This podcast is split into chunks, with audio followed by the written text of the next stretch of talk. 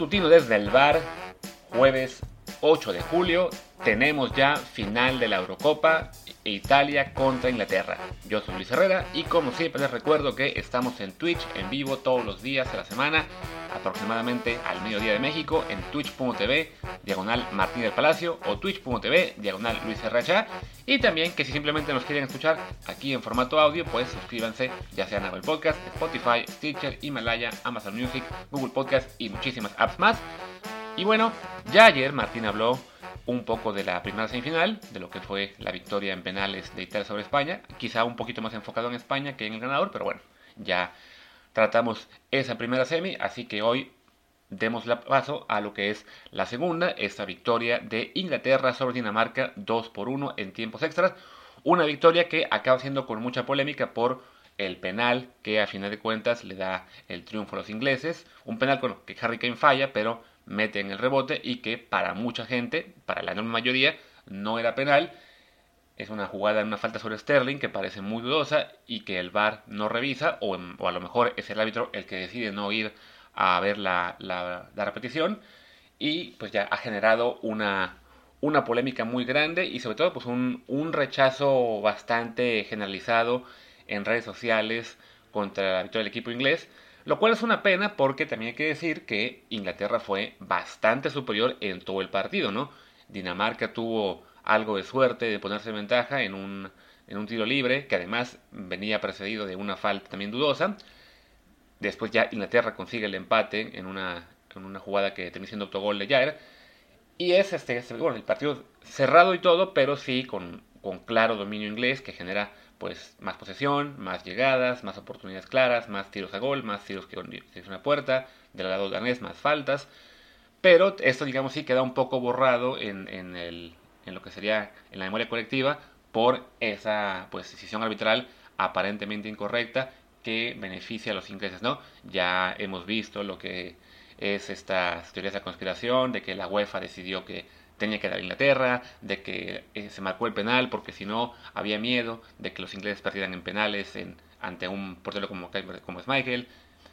Yo francamente no soy fan de creer en conspiraciones, me parece que simplemente pues pasó lo que suele ocurrir en partidos de esta envergadura, en la cual además uno de ambos equipos es local y es el equipo también más grande, entre comillas, en términos históricos, más allá de que Inglaterra nunca ha ganado una euro y Dinamarca sí, pues bueno, la verdad es que Inglaterra sí es una, una selección más poderosa, con, con mayor este, jerarquía a nivel mundial y quizá al árbitro eh, holandés, este McKelly, pues le, pesa un poco el escenario estando en Wembley con, con público evidentemente mayoritariamente inglés y acaba marcando lo que incluso el técnico de Inglaterra, Southgate, reconoce, pues era un penal un poco suave, un poco dudoso, pero que este, creo sí también tenemos que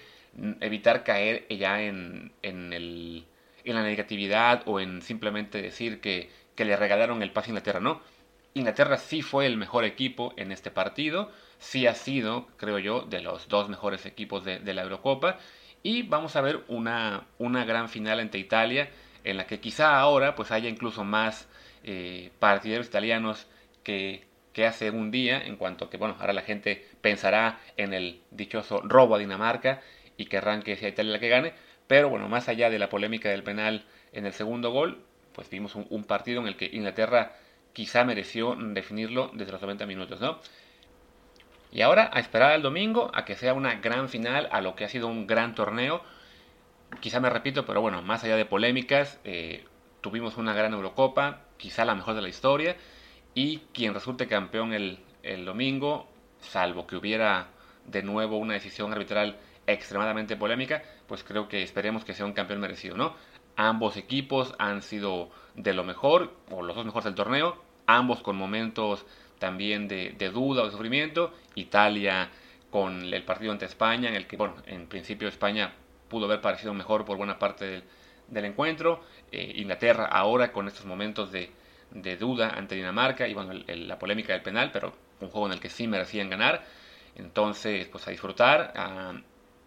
superar, digamos, el, mal trago de, esa decisión que, que el VAR no, no revisó y simplemente, bueno, ya, esperar a que, a que nos den un gran juego, ¿no? Lo mismo, bueno, que en la Copa América, donde tendremos el, el Brasil-Argentina, la, la, final siempre soñada en Sudamérica, donde también podemos ver Eh, en teoría, Brasil como gran favorito, pero bueno, con, Messi y la posibilidad de que Argentina se corona. Yo creo que ya mañana quizá Martín podrá hablar de ese partido en particular con más, con más detalle, ¿no? Por lo pronto, bueno, me estoy quizá extendiendo mucho para hacer un comentario aquí nomás de, de lo que fue esta segunda semifinal. Ya nos extenderemos más en el programa como tal hoy con Martín en Twitch. Seguramente, pues como es esta semana, 12 y cuarto, 12 y media, tiempo de México. Ahí nos veremos después de Kelly News. Y por lo pronto, pues yo, yo voy cerrando, que además tengo que irme corriendo a una cita para la vacuna que por fin me toca hoy. Yo soy Luis Herrera, mi Twitter es arroba LuisRHA, el del programa es arroba desde el bar POD, desde el bar pod. Pues gracias y hasta el rato.